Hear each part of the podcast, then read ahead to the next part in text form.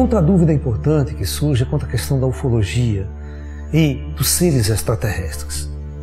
O que são os seres extraterrestres? Quem são os seres extraterrestres? Quando você faz essa pergunta, primeiro você faz, faça uma outra pergunta: quem sou eu?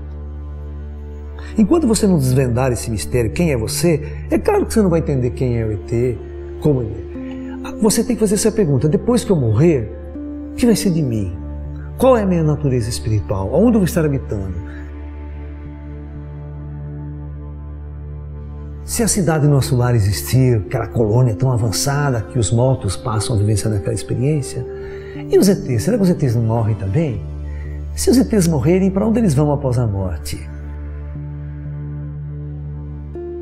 Então nós percebemos que na nossa própria visão espiritual aqui terrena que nós estamos aprendendo, é que os seres elevados, os espíritos ascensionados, são aqueles que cessaram sua jornada reencarnatória na Terra.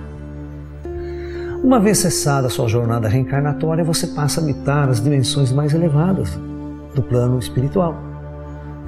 Então, isso significa que seres que habitam mundos materiais, planos físicos, estão em projetos planetários coordenados por inteligências muito mais avançadas que estão no mundo dos mortos.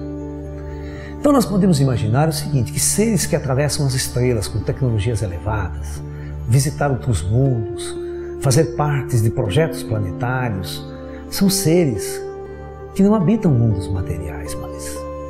Estão nas dimensões mais elevadas, operando pelo universo em dimensões mais elevadas. Então, o novo paradigma de se ver o ET aqui na Terra, de se ver a ufologia, é imaginarmos um ser extraterrestre transcendente. Um ser né, que habita as dimensões mais superiores do universo, e não os planos materiais. No entanto, veja bem, uma raça avançada que ascensionou a planos superiores, elas possuem tecnologias para navegar entre as densidades. Então, ser que está lá no plano dos ascensionados, lá no comando Astar, a hora que quiser, ele adensa em nosso plano aqui, se torna um ser físico, você abraça, beija, você anda com ele como se fosse uma pessoa comum. Mas a hora que ele está lá o dedo, ele desmaterializa, desaparece e volta para a sua dimensão de origem mais elevada.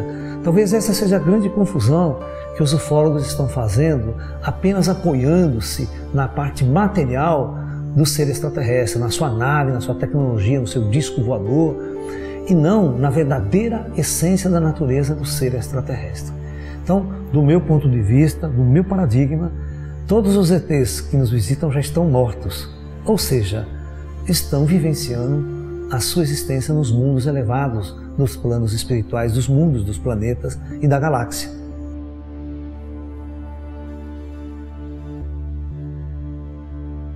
Então, pensem muito bem nesse assunto e a gente vai conseguir responder muitas e muitas perguntas daqui para frente relacionada ao extraterrestre.